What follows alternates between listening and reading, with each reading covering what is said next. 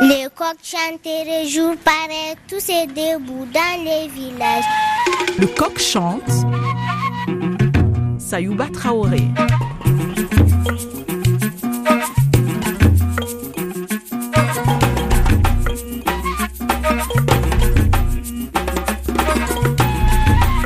Quel sera l'impact des changements climatiques sur les productions de céréales et notamment sur le maïs et sur la sécurité alimentaire des populations d'Afrique subsaharienne C'est la question qui nous occupe aujourd'hui dans le coq chante.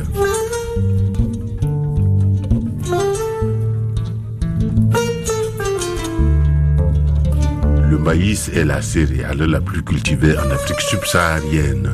Il se trouve que c'est l'une des cultures tropicales les plus sensibles au stress thermique et hydrique.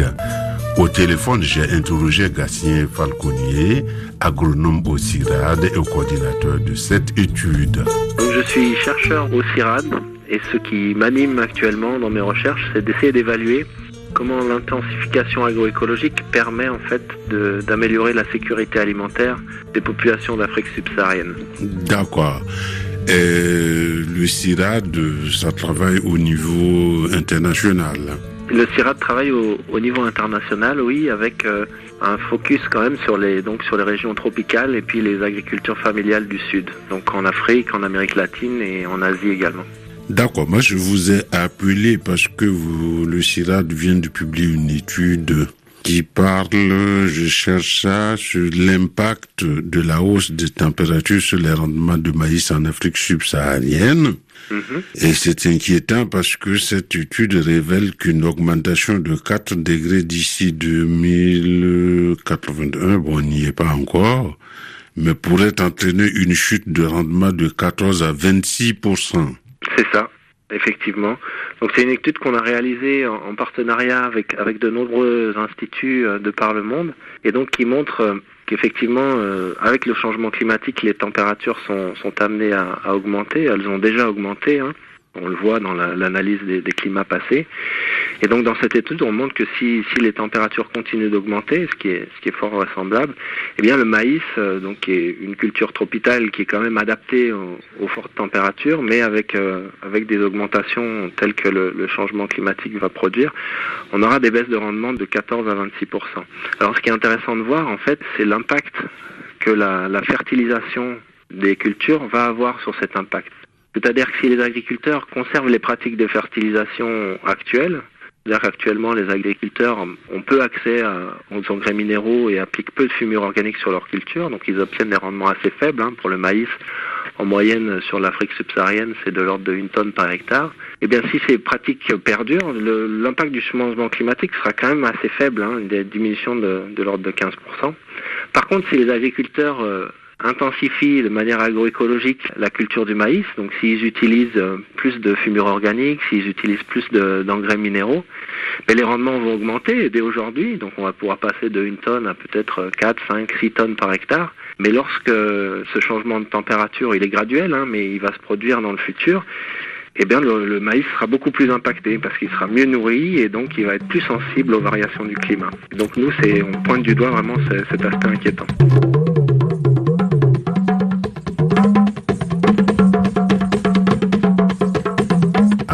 D'aller plus avant, on va prendre une minute pour voir comment les choses se passent au niveau d'une exploitation familiale. Au début de la saison pluvieuse, j'ai semé mon champ.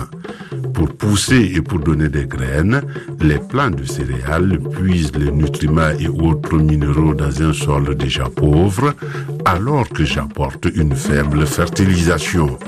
À la récolte, je prends les graines, les feuilles et les tiges et au final, rien ne retourne à la terre. Or, je reproduis ce même type d'agriculture d'année en année. Je sais que les types de fumure traditionnels sont peu efficaces, mais je n'ai pas assez d'argent pour me procurer les fumures modernes. Il faut voir que les, agriculteurs exportent les grains bien souvent, donc ils les, consomment ou ils les vendent sur le marché.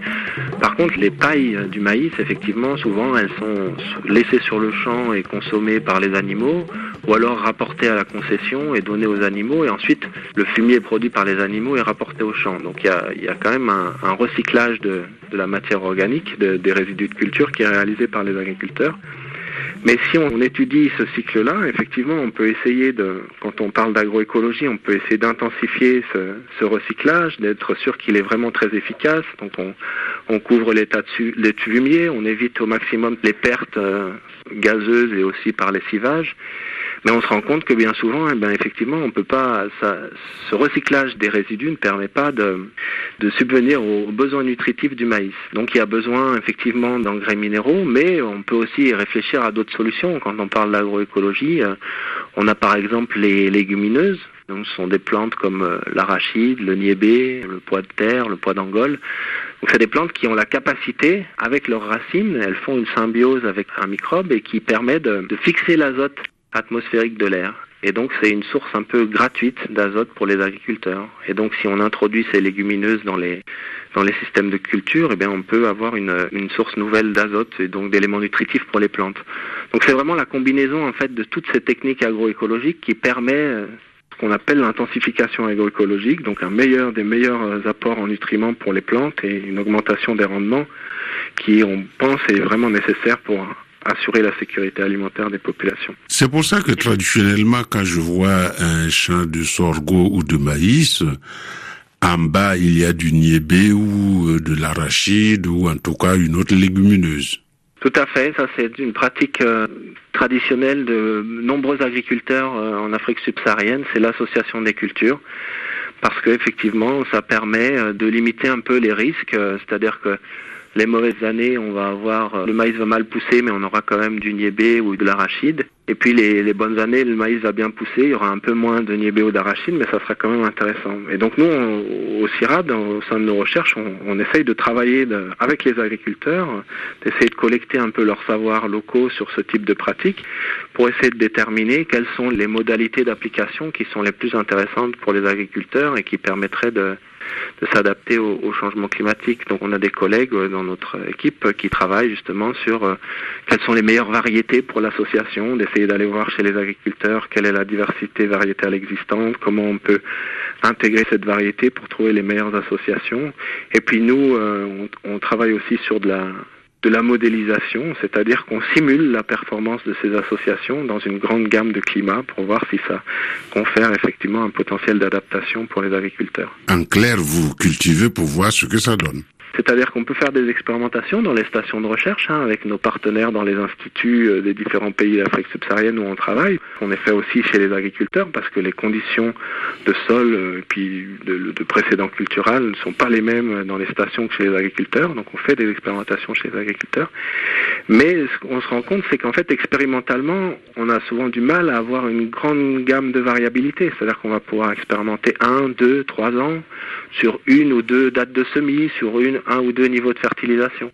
Donc ensuite, on utilise vraiment ce qu'on appelle des modèles de culture, qui sont des, des algorithmes qu'on implémente dans des ordinateurs sur forme de programme, pour essayer de reproduire ce qu'on a obtenu dans les expérimentations. Et quand on est content de la performance de nos modèles, on les utilise ensuite pour explorer l'impact des variations de climat ou des changements de pratiques des agriculteurs ou du changement climatique justement sur la performance de ces associations.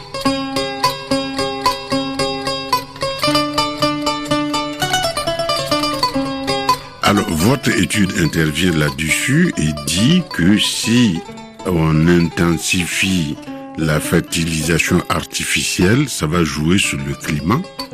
Alors, on ne dit pas tout à fait ça. C'est-à-dire que c'est pas la fertilisation en elle-même qui joue sur le climat. Enfin, elle peut jouer. Hein. Donc, euh, quand on applique des, engrais chimiques, ça peut conduire à des émissions de gaz à effet de serre, hein, le protoxyde d'azote. Il faut aussi de, des énergies fossiles actuellement pour produire les engrais chimiques.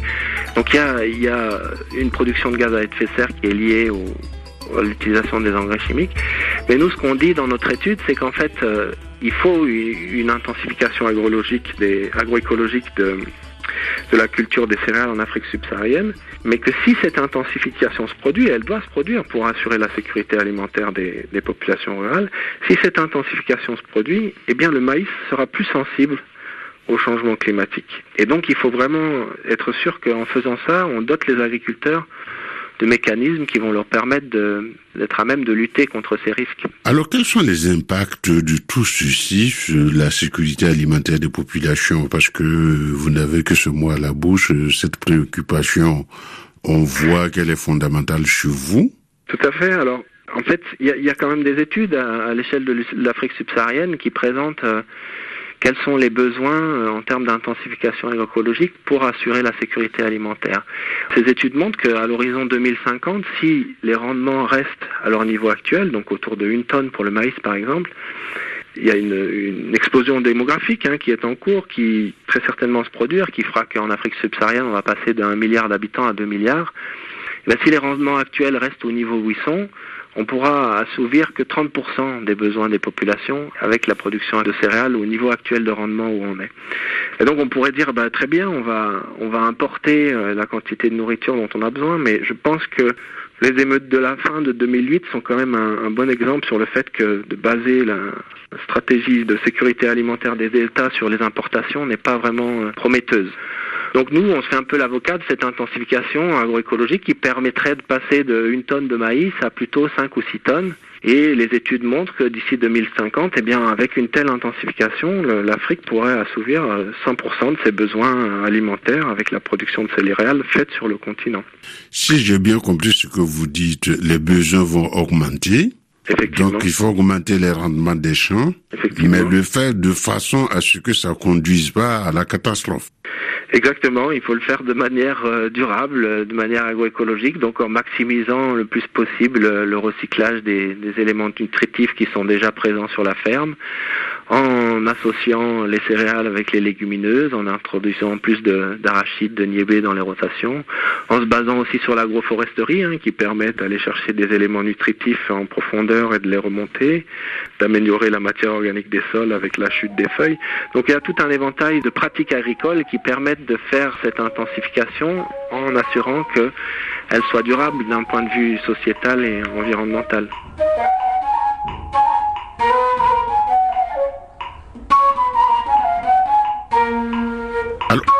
A été menée cette étude Parce que moi, j'imagine toujours euh, les scientifiques, mais j'arrive pas à savoir comment vous travaillez. Alors, cette étude, elle, elle a été menée en, deux temps. Donc, euh, comme je le mentionnais tout à l'heure, pour mesurer l'effet du changement climatique sur les cultures, c'est difficile de le faire expérimentalement parce qu'on n'a pas le climat futur, 4 degrés en plus ou une concentration en CO2 de l'atmosphère plus importante, on, on, l'a pas. Donc on peut le recréer expérimentalement dans des serres ou dans des chambres de culture, mais pour avoir cet effet en plein champ, c'est souvent compliqué à obtenir. Donc nous, ce qu'on fait, c'est qu'on avec nos partenaires euh, dans les pays d'Afrique subsaharienne, on, met en place des expérimentations sur le maïs. Et là, pour cette étude, on a utilisé des expérimentations au Mali, au Bénin, au Ghana, et puis aussi en Afrique de l'Est, au Rwanda et en Éthiopie. Et donc on a fait pousser du maïs avec différents niveaux de fertilisation, avec différents euh, régimes de, pluie, pour essayer un peu de, couvrir toute la gamme de conditions de culture du maïs en Afrique subsaharienne. Et avec ces expérimentations, on a calibré ces modèles de culture dont je parlais tout à l'heure. Donc ce sont des modèles qui sont des programmes informatiques dans lesquels on doit calibrer des coefficients pour s'assurer que les formalismes qu'on a implantés dans ces modèles reproduisent bien euh, à l'identique ce qu'on a dans les expérimentations. Et une fois qu'on est satisfait de nos modèles, eh bien, on, change, on modifie artificiellement les conditions du milieu dans les simulations pour essayer de tracer l'impact du changement climatique. Donc pour cette étude, sa force, c'est qu'on a réussi à, à réunir euh, toutes les équipes de modélisation, les meilleures équipes euh, de par le monde. Hein. Donc on a des modélisateurs, on avait une cinquantaine de modélisateurs euh, aux États-Unis, mais aussi au Ghana, en Afrique du Sud, en Australie, en Europe, en France et en Allemagne. Donc plus de 50 modélisateurs, une trentaine d'institutions différentes, donc des, des institutions, euh, des centres de recherche internationaux ou locaux, et puis des universités. Et donc tous ces gens-là ont été réunis dans cette étude, donc grâce à un projet qui s'appelle le projet AGMIP, donc y a un projet de, de comparaison et d'amélioration des modèles de culture qui a permis de réaliser ce travail et d'arriver au résultat que, que je vous ai exposé.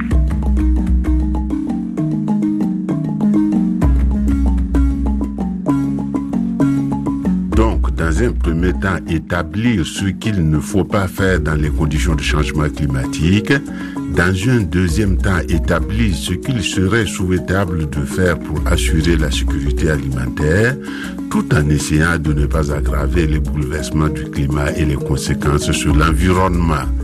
Il reste une troisième étape qui peut se révéler plus difficile que les précédentes. Comment vulgariser ses connaissances au niveau d'un village et au niveau du champ du paysan africain?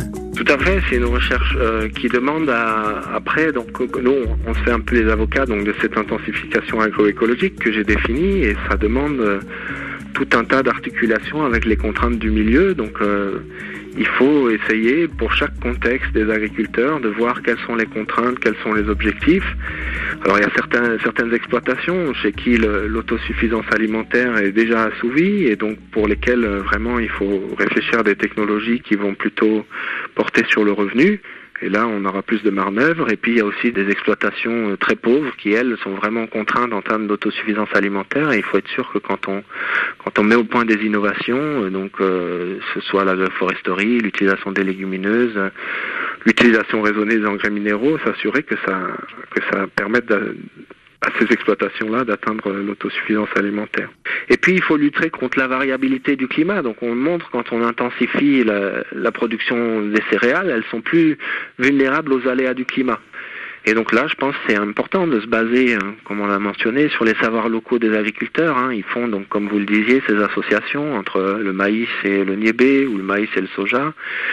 Ils font aussi ce qu'on appelle des variétés photopériodiques. Donc quand on, quand on s'intéresse au sorgho, par exemple, les, agriculteurs ont des variétés locales qui sont adaptées à un semi tardif. Donc elles peuvent être semées très tard, même si les agriculteurs sont en retard, elles sont semées très tard, elles vont quand même produire, contrairement à certaines variétés qui ne sont pas photopériodiques, qui ne font pas. Donc en fait, tous ces savoirs des agriculteurs, c'est des sources d'inspiration pour nous et on essaye le plus possible de travailler au plus près des agriculteurs pour que lorsqu'on conçoit des adaptations au changement climatique, eh bien ça réponde vraiment à, à leurs objectifs. Donc là, vous êtes obligé d'aller au, au champ avec eux on est obligé, je pense c'est fondamental. Hein. C'est un message aussi du travail qu'on a fait. Donc c'était des travail de simulation de l'impact du changement climatique, mais ça montre aussi que on a encore des incertitudes sur certains certains paramètres de nos modèles et que donc il faut aller dans le champ des agriculteurs pour mesurer, pour mesurer les rendements du maïs, pour mesurer l'eau dans le sol, pour mesurer la vitesse à laquelle euh, la matière organique se minéralise. Donc euh, ça, on a un peu euh, il y a un peu une idée reçue chez pas mal de bailleurs de fonds selon laquelle ces, ces paramètres-là sont connus et que finalement on, connaît tout et nous on espère vraiment que cette étude peut être un peu l'avocat d'une recherche avec les agriculteurs qui permettrait vraiment de, de quantifier ces, ces valeurs-là. Donc en fait, euh, vous allez continuer à ajuster des choses. On va continuer à ajuster des choses, il nous faut, parce que donc cette étude, je vous ai mentionné, on a utilisé beaucoup de modèles de culture, beaucoup de modèles de simulation, et certains des résultats restent euh, incertains malheureusement, c'est-à-dire que certains modèles prédisent le contraire de ce que d'autres prédisent et donc il nous faut affiner nos, nos travaux de modélisation en collectant, euh, en collectant plus de données et, notamment sur la, sur la dynamique de l'eau dans le sol, sur la vitesse de minéralisation, de, de décomposition de l'humus, c'est ça qui va donner les nutriments essentiels pour les plantes. Donc c'est des aspects qu'il nous faut continuer de chercher. Je vous remercie. Merci.